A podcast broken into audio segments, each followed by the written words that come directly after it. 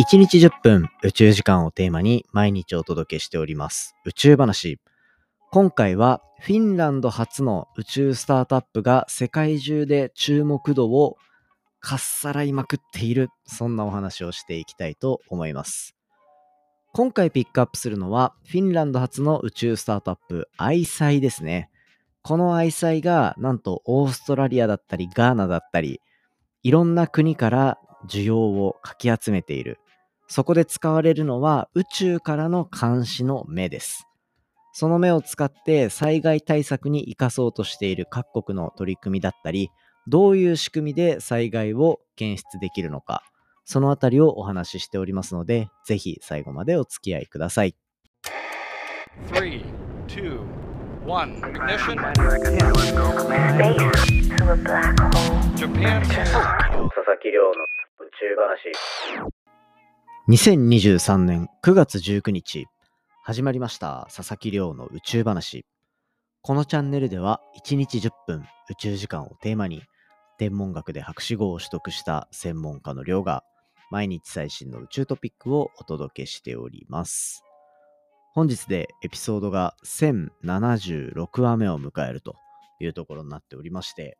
基本的には1話完結でお話ししておりますので、気になるトピック、気になるタイトルからぜひ聞いていただけたら嬉しいです。前回は、実は2023年は記録上、過去一で地球が暑かったと、NASA が警告を出しているっていう話だったりとか、その前はクリズムっていう X 線天文衛星のこれまでとこれからっていうところの今後のお話をメインにさせていただいたりとか、あとは宇宙人探す話、ダークマターの話、いろいろ最近はしてるので、まあ、ぜひね、そちら楽しんで聞いていただけたら嬉しいです。面白かったらぜひフォローしてください。ということでじゃあ今回の本題ですが、今回はフィンランド初の宇宙スタートアップ、愛妻の勢いがやばいというタイトルでお話ししていきたいと思います。今回のこの音源、まあ、最近よくやってるんですけど、Twitter のスペースで公開収録をしながら行っております。ぜひですね、最新情報を聞き逃さないようにしたい方は、Twitter のフォローもよろしくお願いします。でですね、フィンランド初の宇宙スタートアップ、愛妻。皆さんご存知でしょうか？愛妻っていうのは、アイスっていう英単語ありますね。ICE。そして、目っていう単語ありますね。愛。これらを組み合わせた造語みたいな感じで記載されるのが愛妻。まあ、あとはアイスアイっていう風に呼ばれたりもしますね。なんかこれ、どっちが正解の読み方なんだろうっていうのは、ちょっといつも悩んで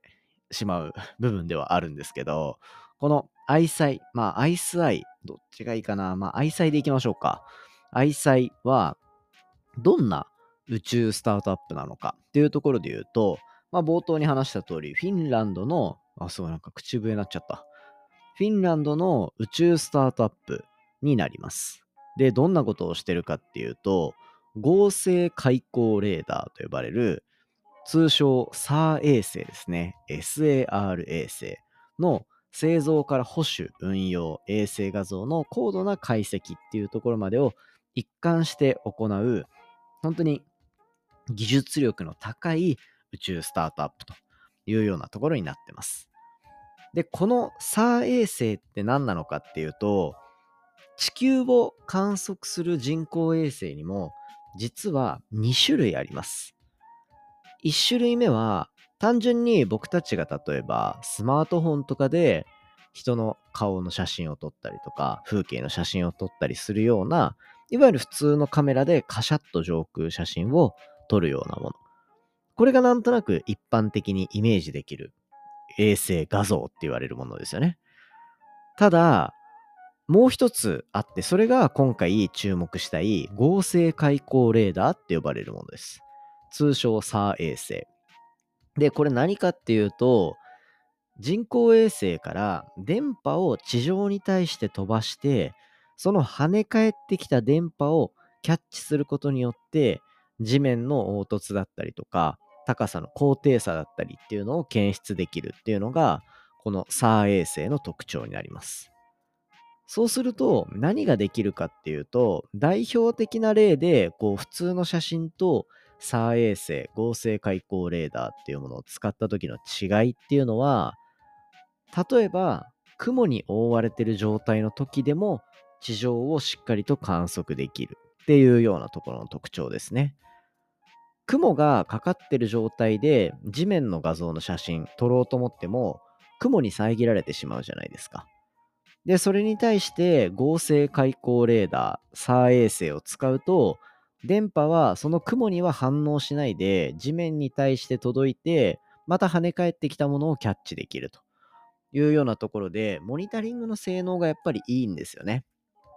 っていうようなところの特徴があったりとか、あとはその電波をぶつけた時の跳ね返りの様子っていうところからいろんな状況を知ることができるっていうのがこの合成開口レーダーの特徴として挙げられている部分です。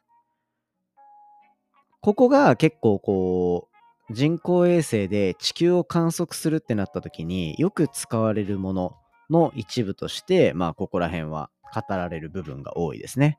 で、そんな SAR 衛星の製造、保守、運用、画像分析っていうところをがっつりやられているのが、この ISI、ISI っていうような会社です。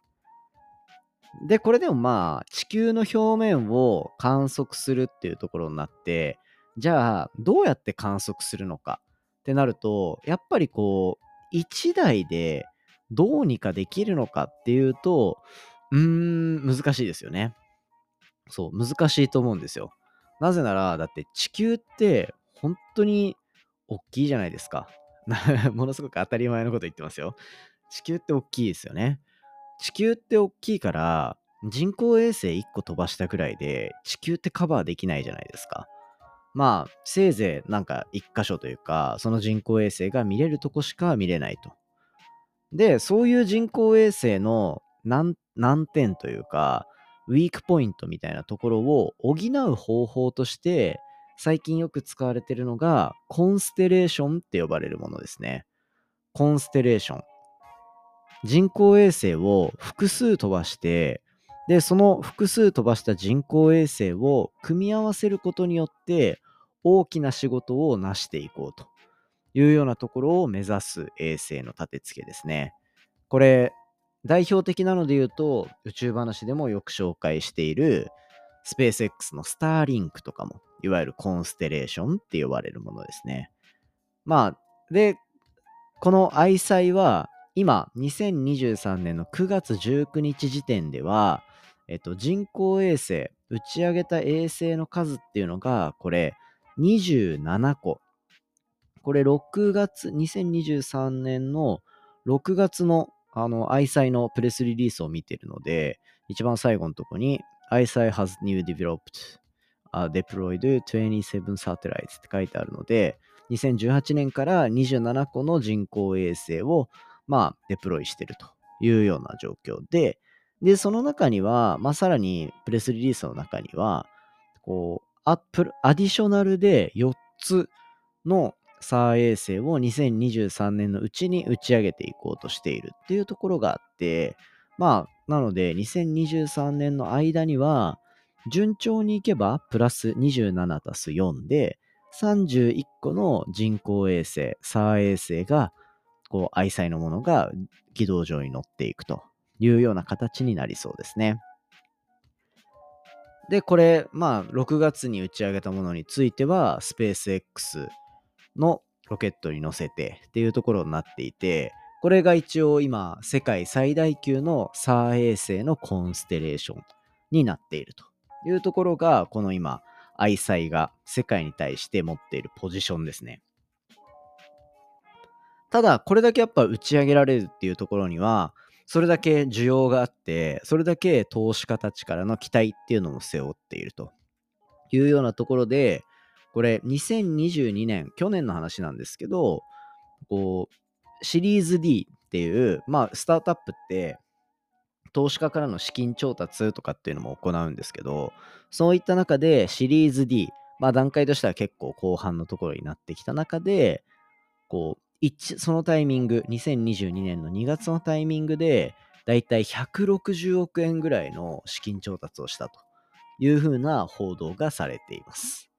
すごいですよね。で、しかもこれ、このタイミングでの資金調達、1回で156億円で、愛妻は、こう、創業から累計で、だいたい3億400万ドル。日本円にすると350億円から350、360、70億円ぐらいかな？っ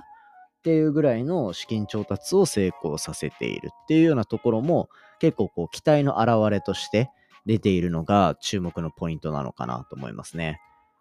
で、なぜこのタイミングでこの愛妻を紹介していこうかなと思ったのかっていうと、まあ、あの、愛妻で働いてる方のお知り合いも実はあの、SNS 上ではいたりして、すごいなっていうふうに思ってたりもしてたっていうところもそうだし、最近ですね、いろんな各政府との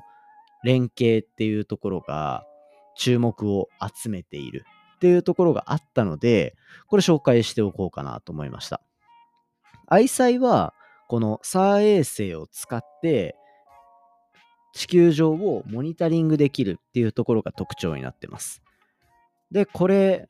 天候も関係なくっていう風になると、何に使えるか、そしてモニタリングの精度がいいと何がいいかっていうと、これ、災害に対して対策ができるっていうところが結構こう力強い一個ポイントになるんですね。そうなってきた時に、この9月に発表されたところで言うと、2023年の9月に発表されたところによると、オーストラリアの政府と愛妻が提携連携して、この災害対策を強化していくと。で、特に洪水、山火事っていうところの被害状況をすぐに把握できるような、そんなシステムを作っていくっていうようなところを、まあ、フィンランド初の宇宙スタートアップとオーストラリアでこう組むことになったっていうところですね。で、やっぱこれは愛妻が持っている独自のサー衛星コンステレーションっていうところがポイントになっている。そして、最初に話した通り、愛妻は製造、保守、運用で、プラスして自分たちで衛星画像の高度な解析とかっていうところまでを一貫して行える企業なんですよね。ってなってくると、その自分たちで打ち上げた人工衛星のデータたちっていうのを自然災害に特化した形で提供することができるっていうところをソリューションとして出していけるっていうところで、まあ、洪水だったり山火事だったりっていうところに応用できると。で、これは例えば山火事が発生するだったりとか、洪水の原因になる、うん、そうだな、台風とかが来た時に煙だったりとか、上空にある雨雲だったりとか、そういったところに左右されない。でデータを取得できる。そうすると、今までこう、現地に向かっていって山火事を把握しなきゃいけなかった。とかっていう風になったところを最速で宇宙からディテクションできる。っていうところはかなり重要なポイントなんですよね。で、これ昨日のエピソードでも話したと、話した NASA が今まさに地球が過去最も暑いホットな状態になっているっていうところで自然災害もかなり増えてくるだろうというような警告が出されていたところから考えても、こうやって宇宙からのバックアップっていうところがなされるっていうところはかなり重要になってくるっていうところですね。で、実際にオーストラリアの政府は洪水のピークから24時間以内にこう愛妻が提供している24時間以内に浸水区域と浸水の深さっていうのを分析できるような製品の利用を開始してたりもしてたし、これまでに愛妻が支援してというか、ディテクションできた洪水とかっていうのは、オーストラリアの中だけで18件を超え、18件になっているというようなところになって、やっぱりここでどれだけ早くその状況を確認して、被害状況を把握して、どうやって対応するかっていうところが宇宙からあの発見できるっていうのは重要なポイントなわけですね。で、これ、オーストラリアだけじゃなくて、2022年には、ガーナ、ガーナの洪水保険っていうところと、を支援するようなところにも、この愛妻の SAR 衛星コンステレーションっていうのが使われていってます。これも同様ですね。まあ、とにかく洪水が注目されている地域に対して自然現象を宇宙からディテクションしていってあげるっていうところをソリューションとして提供するっていうのが重要なポイントになってくるというところになってもう各国が愛妻のサービスを使ってなるべく早く自然災害を把握していきたいっていうところを目指してるのは、まあ、非常に面白い部分かなというふうに思ってます。で、これ、例えば、日本はそれが導入されるのかっていうところは、みんなちょっと気になるポイントかなと思うんですね。で、実際これ多分導入する可能性も、まあ、ないとは言い切れないっていうところが、リアルなところかなというふうに思っていて、なんでかっていうと、日本は自分たちが持っている、この日本に特化した衛星とかっていうのを持っていたりするんですよね。で、そこには SAR 衛星だったり、普通に画像で捉えるところがあったりとかっていうので、それこそ2023年とかに打ち上げを予定している先進レーダー衛星って呼ばれるものがあったり、あ、これがだからいわゆるあれか、第一3号として打ち上がる予定のものだったのか。ってなってくると、第一3号は、あの、この間 H2 ロケット打ち上げ成功しましたけど、H3 が失敗してしまった時に、ちょっと計画がね、ストップしてしまってるところだから、今後どういう風に使われてくるのか、こういう国のプロジェクトとかで、ロケットの失敗で出遅れてしまったところを、じゃあ例えば、技術は持ってるから、今後、サー衛星は自分たちで打ち上げますと。ってなった時に、まあそれまでの間、愛妻にお願いして、日本もやっぱ洪水とか自然災害多いじゃないですか。で、多分天気に左右されずに地震とかが起こった時の災害支援っていうところもできると思うんですよね。っていうところを考えると、もしかしたら導入っていうのは可能性としてはまああり得るんじゃないかなっていうふうに思ったりもするというようなところだったりするのが個人的な意見ですね。ただまあこれからどんどんどんどん衛星の数も上がっていって、で、ソリューションをこう提供していくものも、精度がどんどん上がっていってってなると、愛妻の注目度これからも上がってくるんじゃないかなと思います。フィンランド初の宇宙スタートアップがこれから世界中でどういう注目度をさらに高めていくのかっていうところ、本当楽しみでしょうがない部分だったりもするので、あとやっぱり宇宙から災害を支援するっていうところは、僕は結構ずっと気になる分野ではあるので、あの、引き続き何かね、面白い情報が出てきた時には、紹介していきたいなというふうに思っておりますので、皆さんもぜひ楽しみにしていただいたり、愛妻っていう言葉、アイスっていう、あの、氷のアイスに対して、えっと、目の愛ですね。これがどういう 由来なのか僕は知らないですけど、そういったところのニュース、もし見かけたらちょっと読んでみたりするの面白いんじゃないかなというふうに思っております。ということで、今回の本題は以上になっております。もう完全に僕が調べたかった内容を改めて調べてみたっていう感じで、なかなか今日は面白かった。個人的には満足度の高いあの調査、収録だったなっていう感じをしております。で、本題は以上になっていて、お知らせとしては、あの、繰り返しお話ししてますが、Amazon Music で科学系ポッドキャスト聞くと、なんと、Amazon ポイント300ポイントがもらえるキャンペーン実施しております。で、こちらですね、Amazon Music のアプリダウンロードして、まあ持ってるかなと思うんですね、割と。で、ポッドキャストのページ開くと一番上にバナー出てるんで、こちらから聞いていただけるといいんじゃないかなと思います。宇宙話の過去のエピソード聞くだけで300ポイントもらえたりするし、あとはね、これ10エピソード以上聞くと、抽選で1000ポイントもらえる人もいるとか、いないとか、まあいるらしいですね。なので、そちらもぜひね、あの、楽しめるポイントかなと思うので、宇宙話の過去を聞き逃してるものを聞いたり、あとは僕がやってるもう一つのチャンネル、隣のデータ分析屋さん、こちら聞いていただくのも面白いかなと思っておりますので、ぜひ皆さんよろしくお願いいたします。